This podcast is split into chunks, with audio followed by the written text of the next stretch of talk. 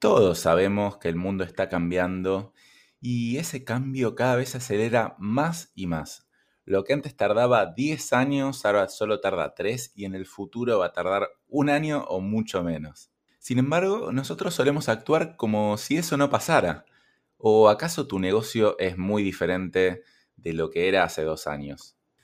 Si combinamos estas dos cosas, o sea, la aceleración del cambio con el estancamiento en el cambio interno en los pequeños negocios tenemos la fórmula definitiva del fracaso.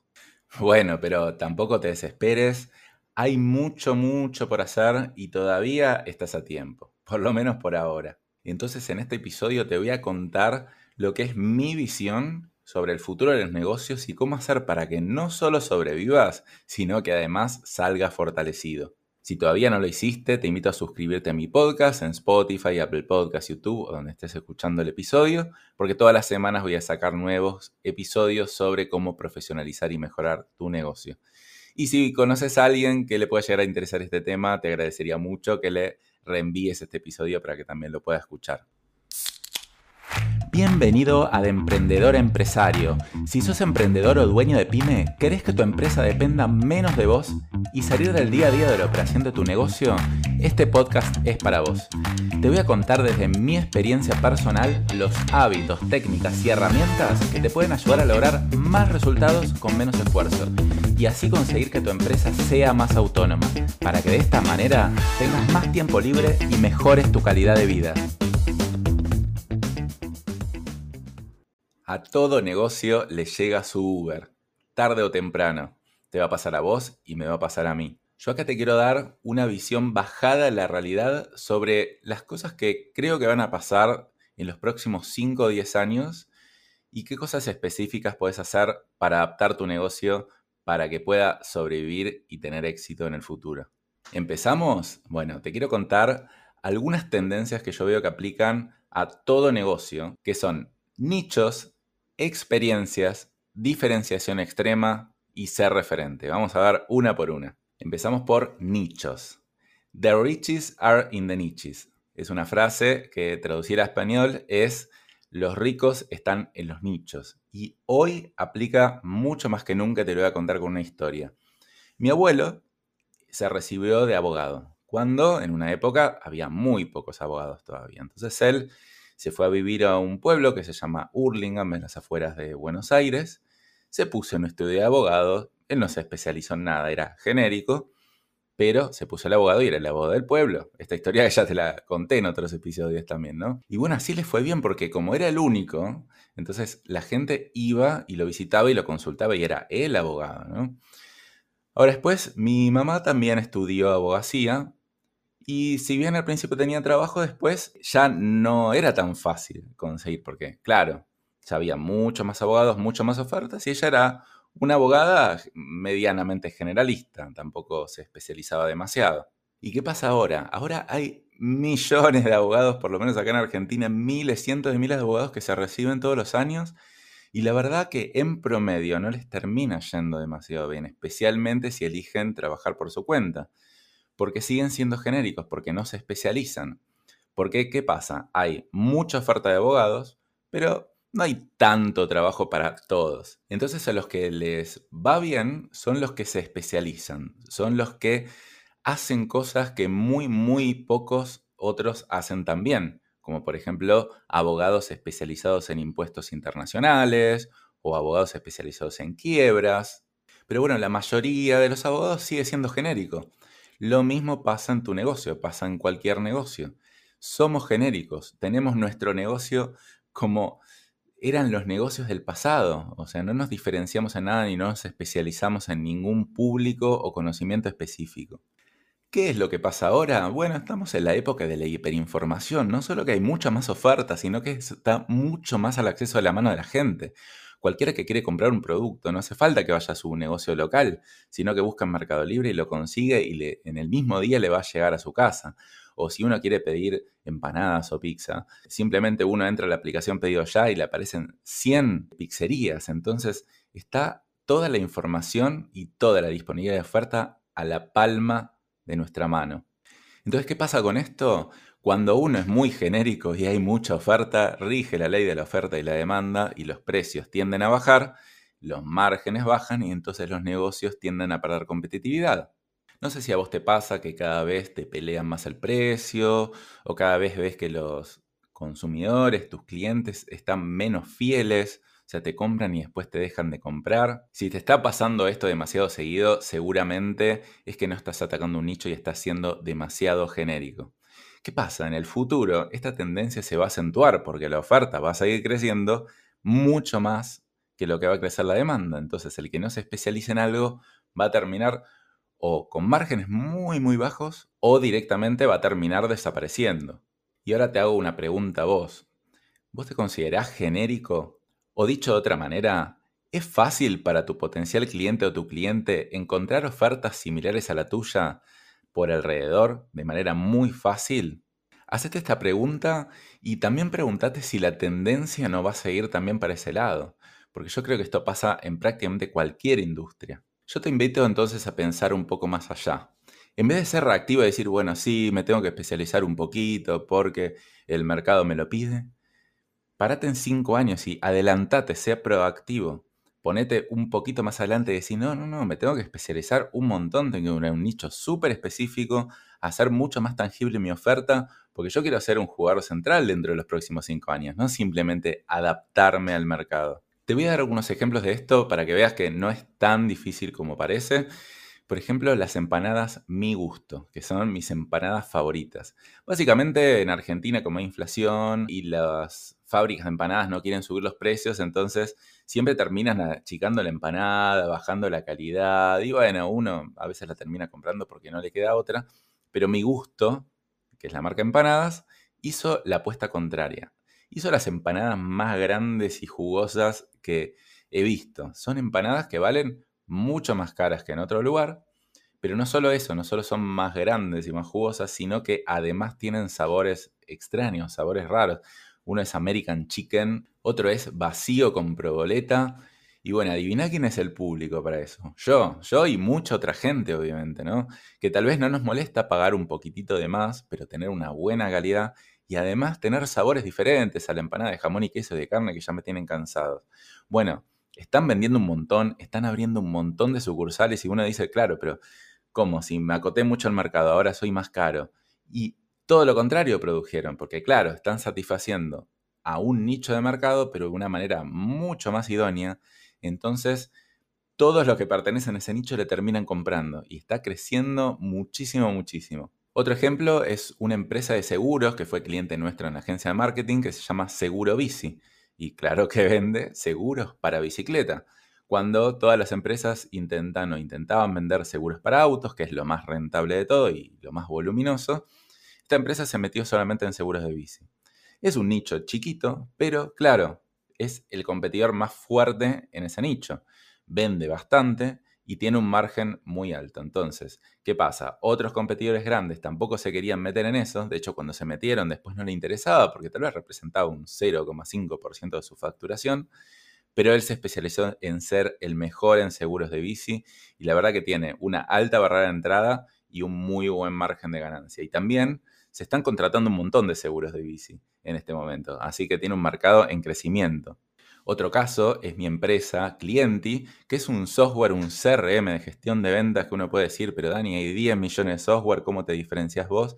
De hecho, hay software gratuitos, son mucho más baratos, pero la verdad que nosotros apuntamos a un nicho que es pymes no muy tecnológicas que necesiten asesoramiento y una configuración inicial del sistema.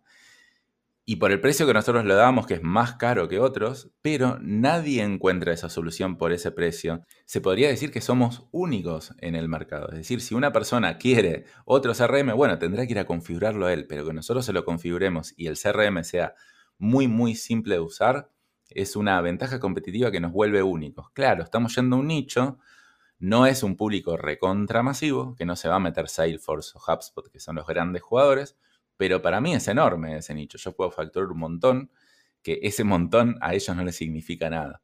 Pero yo no le empiezo a agregar a mi CRM millones de funcionalidades y digo, bueno, es para gestionar todo tipo de ventas para todo tipo de clientes. Es para un tipo muy específico de ventas y para un tipo también específico de clientes. Básicamente un nicho, vos tenés que buscar que sea suficientemente chico para que ningún gran jugador se quiera meter, porque te puedo asegurar que si algún gran jugador le interesa tu nicho, te va a aplastar en algún momento, pero tampoco suficientemente chico para que no tenga sentido meterte en él y sea como no te dé la ganancia suficiente que vos querés tener.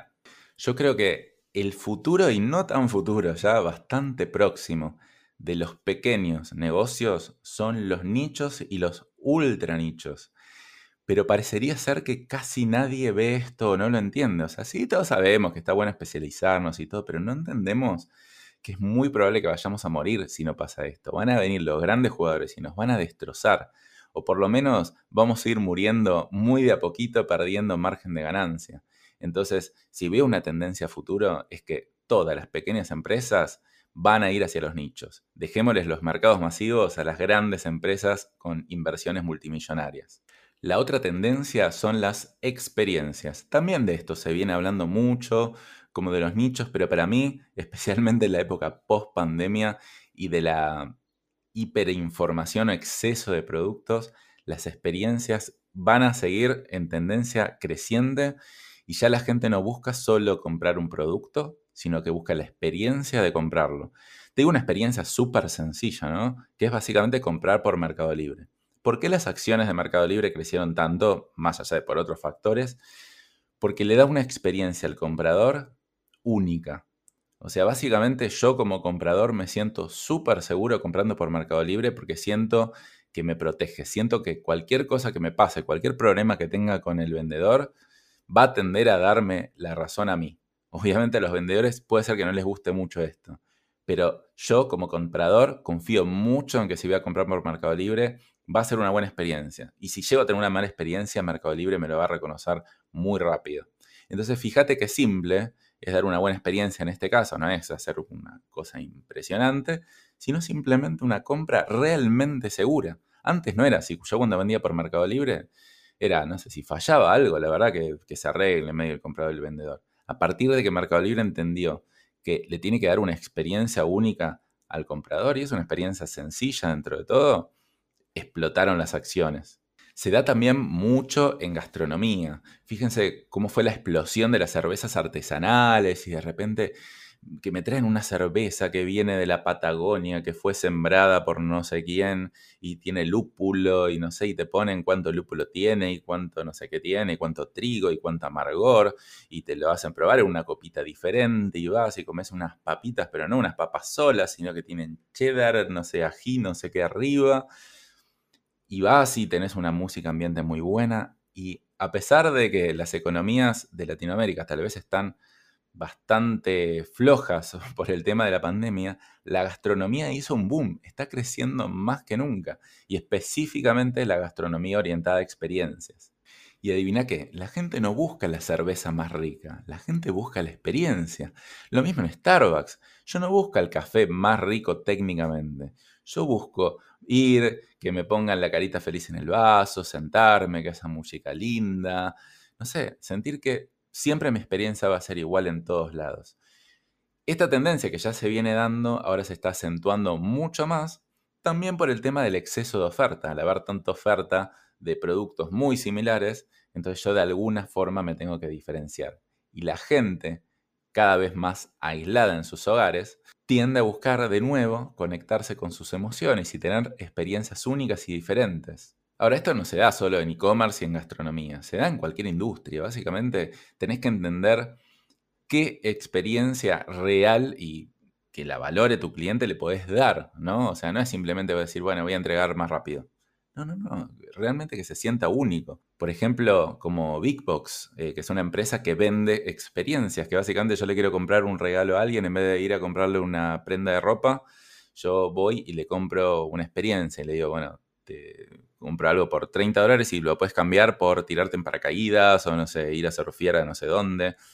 Me parece que está buenísimo y también está muy en boom. Entonces, todos lo que le puedas sumar de experiencia valorada por el otro, o sea, no es la experiencia que vos crees que le tenés que dar, sino la que el otro valora, eso se le puede sumar a absolutamente cualquier industria. Pero también es parte de diferenciarte, es parte de atacar un nicho, de no ser más genérico, de no ser más transaccional, sino pasar más a lo emocional.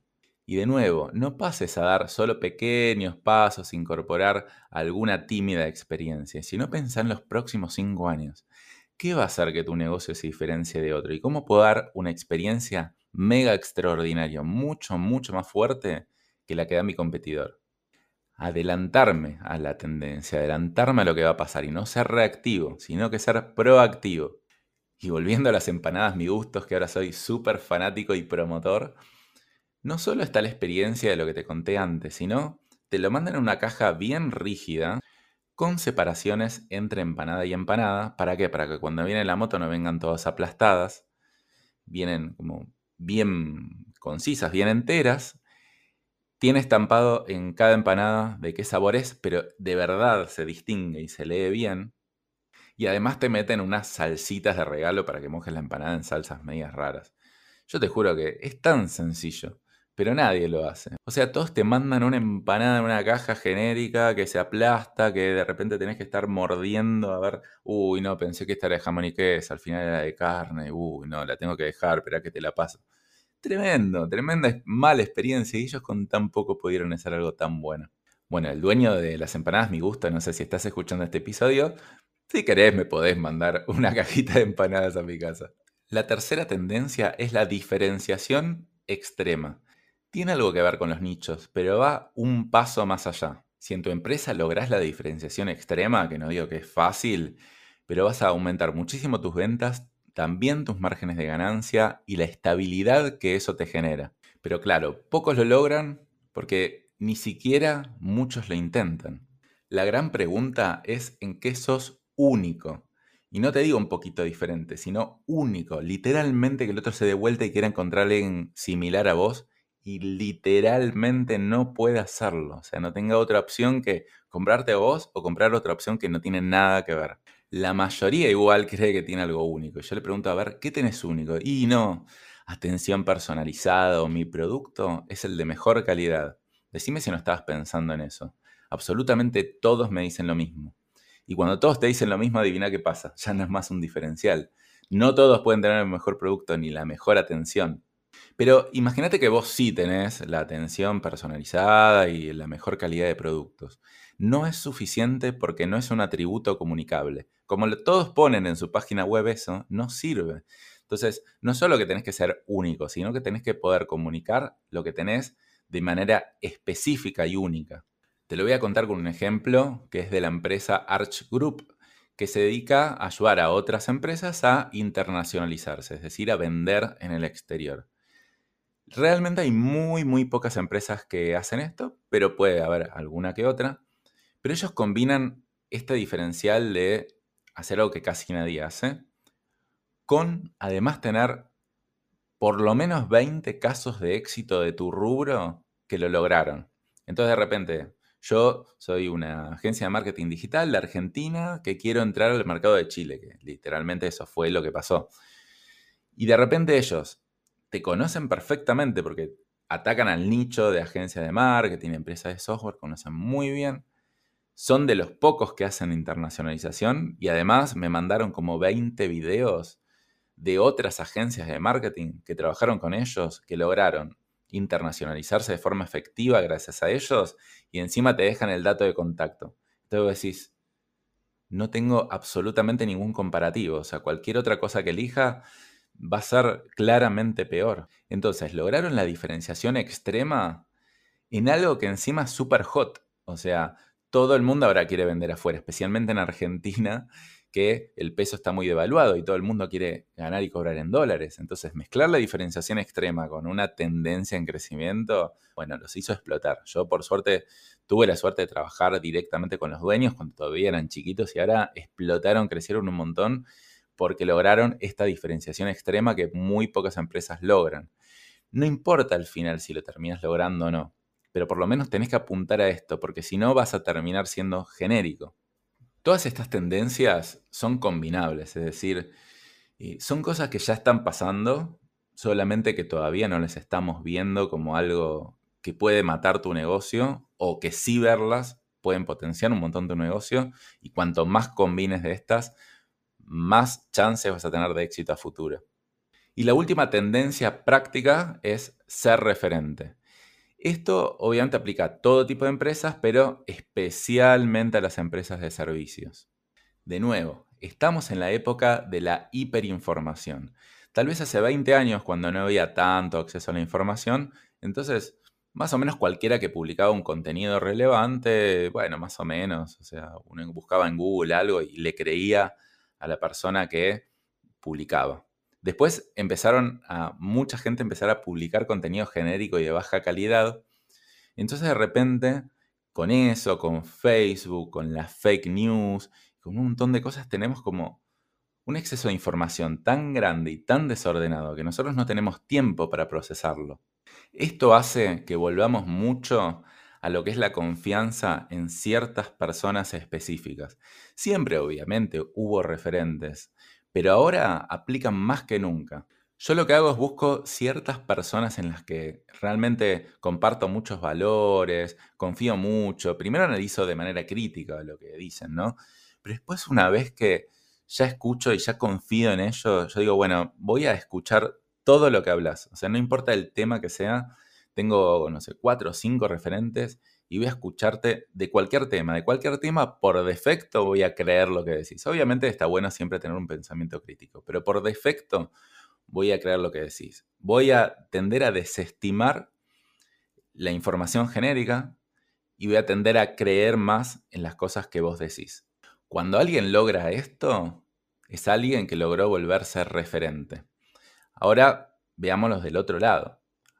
Trata de vos posicionarte como referente, o vos como persona, o tu empresa, donde básicamente seas tan pero tan confiable, y esa confianza obviamente se tiene que desarrollar, que básicamente cualquier cosa que digas la gente te crea, porque realmente sos muy transparente, realmente sos consistente, realmente también le hablas obviamente a un grupo de personas, no vas a ser relevante para absolutamente todos. Por eso está empezando a ver, y para mí va a seguir la tendencia bastante fuerte, el boom de las marcas personales. Porque combinado con el fácil acceso a la tecnología y que desarrollar una marca personal obviamente requiere mucho tiempo, pero no tanto dinero, con esta necesidad del mercado de tener referentes, entonces está viendo un boom muy grande de esto. Obviamente la mayoría de las marcas personales o de los referentes van a terminar desapareciendo, pero a mí van a terminar quedando no tantos referentes, tal vez cada uno en su nicho, que básicamente cuando uno tiene un referente, si ese referente le dice una información, le va a tender a creer. Y también le va a tender a creer si le dice compra este producto. Sea que incluso lo fabriquemos o lo vendamos nosotros, porque claro, una persona referente no se va a quemar con un producto o servicio de mala calidad. Entonces yo digo, bueno, yo le pongo el sello de calidad a Dani Pressman, como me encanta este podcast, y me encanta la información, es súper consistente, bueno, entonces le pongo el sello de calidad y si Dani vende algo, entonces debe ser bueno. Y yo obviamente me tengo que garantizar que sea bueno, porque si no voy perdiendo mi reputación o mi rol de referente. Entonces, bueno, sí, me descubriste, yo estoy tratando de volverme referente, de tener como una buena prueba social, muchos seguidores, eh, muchos episodios de podcast, eh, buena información orientada a un nicho de personas y busco ser referente de esa gente. Busco volverme más conocido, obviamente siempre manteniendo la transparencia, porque si no te caes como referente instantáneamente. Y a partir de ahí lanzar tal vez un montón de productos o cursos o lo que sea, porque la gente ya confía fuertemente en mi persona. Entonces lo que recomiende va a tender a crear por defecto que va a ser bueno.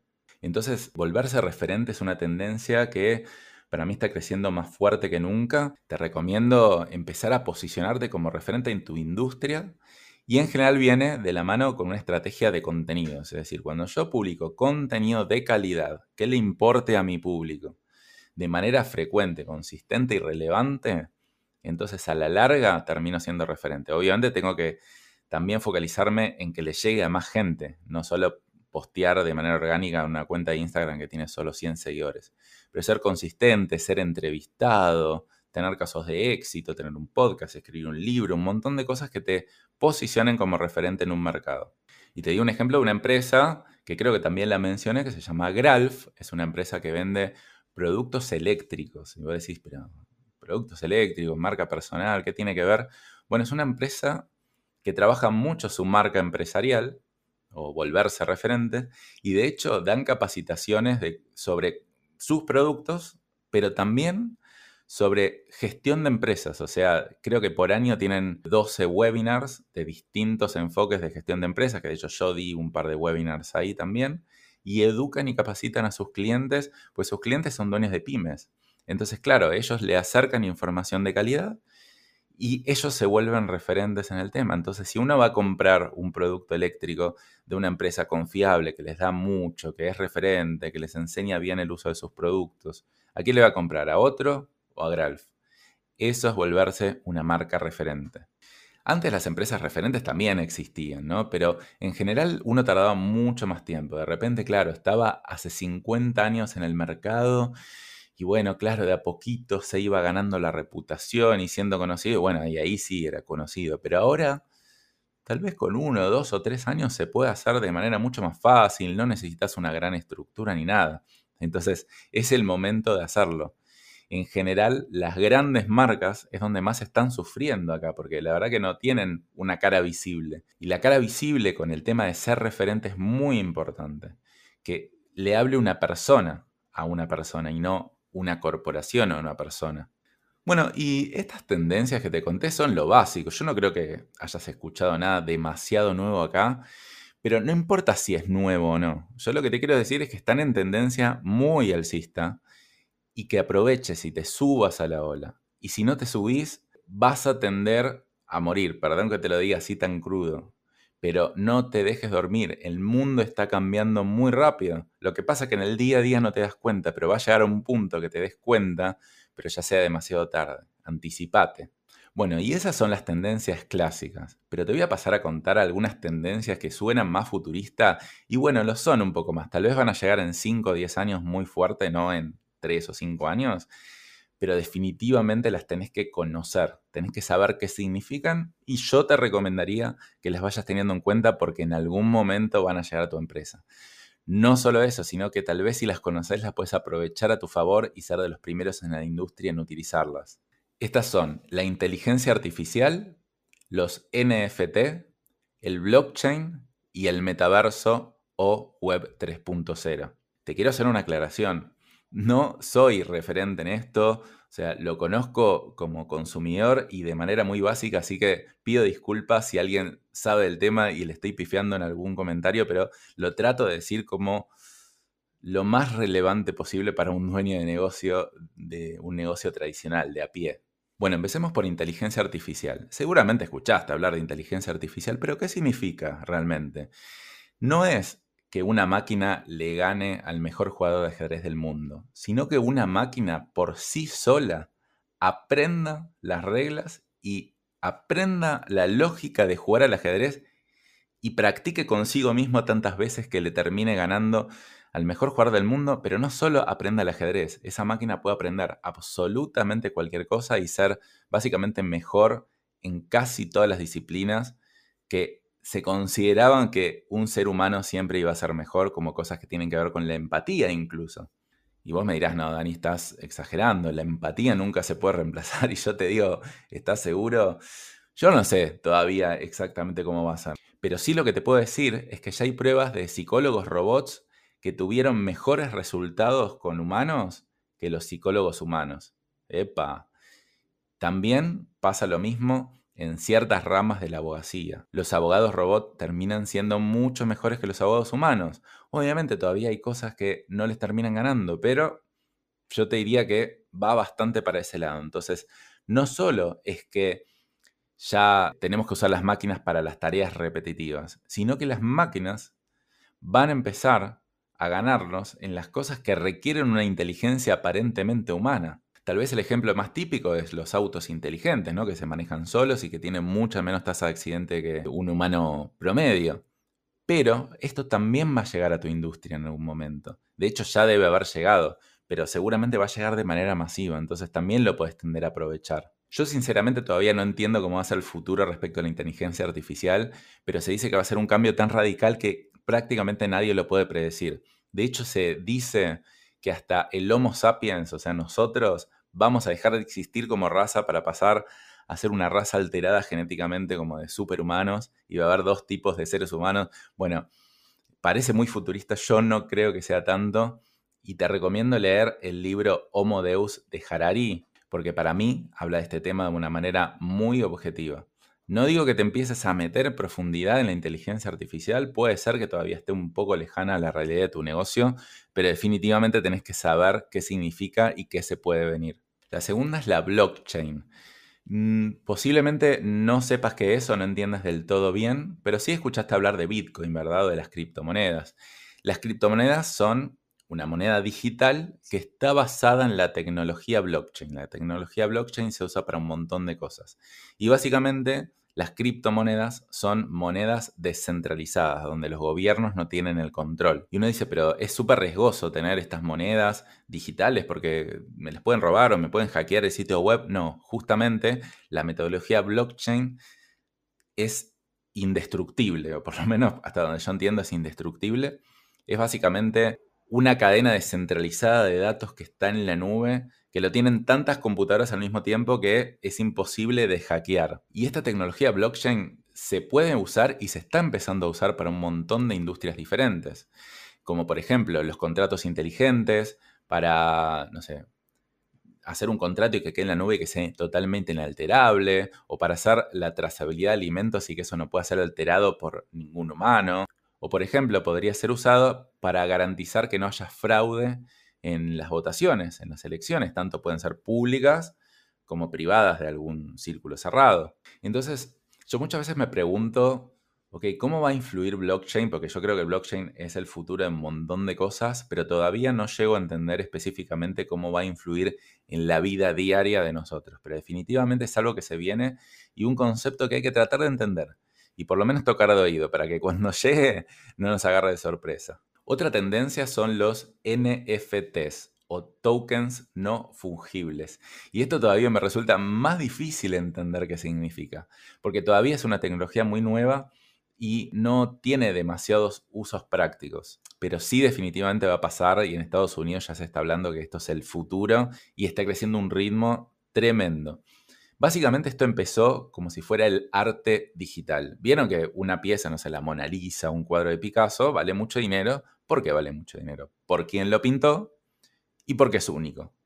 Entonces de repente en lo digital no vale eso, porque yo pinto, no sé, algo en Corel o en Photoshop y eso se puede copiar un montón de veces, ¿no? Entonces no es único, nunca es único, vale cero los NFTs de alguna forma empezaron a garantizar la autenticidad de la pieza. Entonces de repente un artista puede hacer una pieza gráfica y garantizar que solo hay una sola de ellas, o una o cinco, ¿no? Porque uno puede hacer más de una.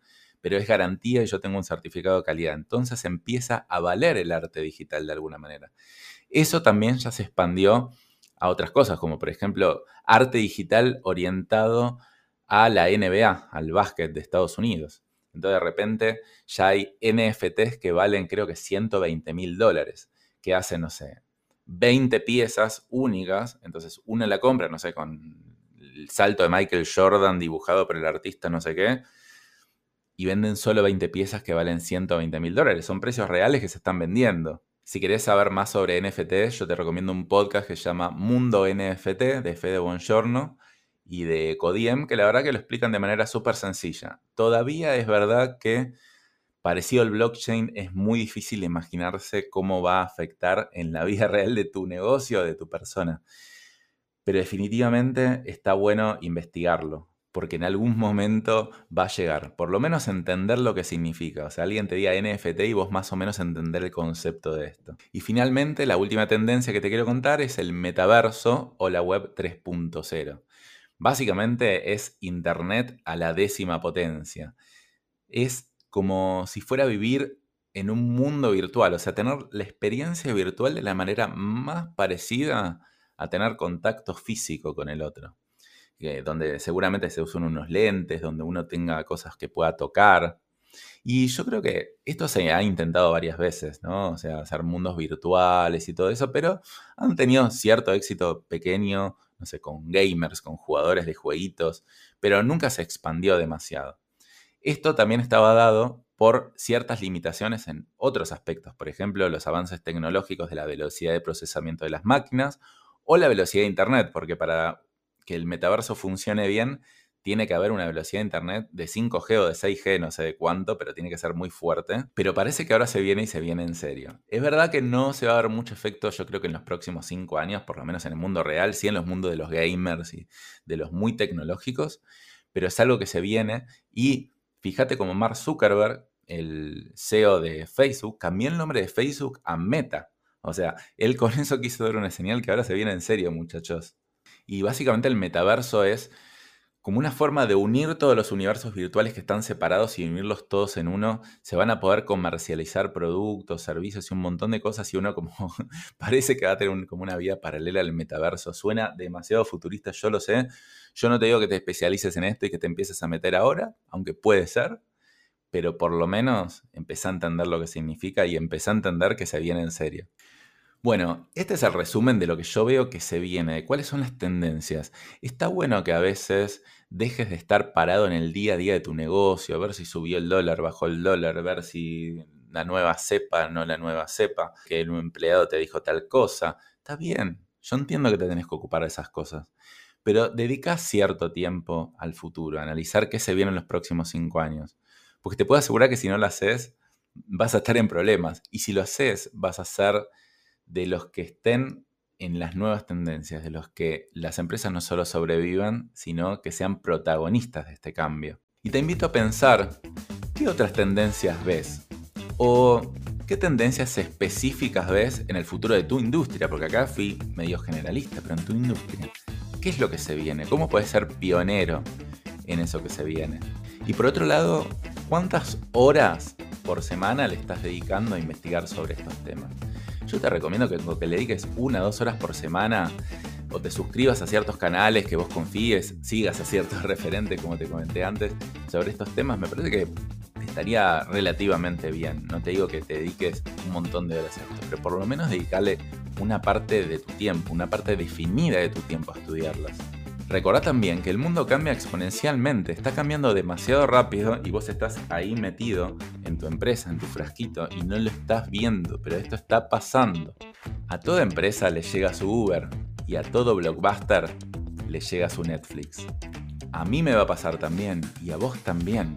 Empezá a matar las partes de tu negocio que ya no funcionan, soltalas, para dejar lugar para lo nuevo, para la innovación, para el futuro.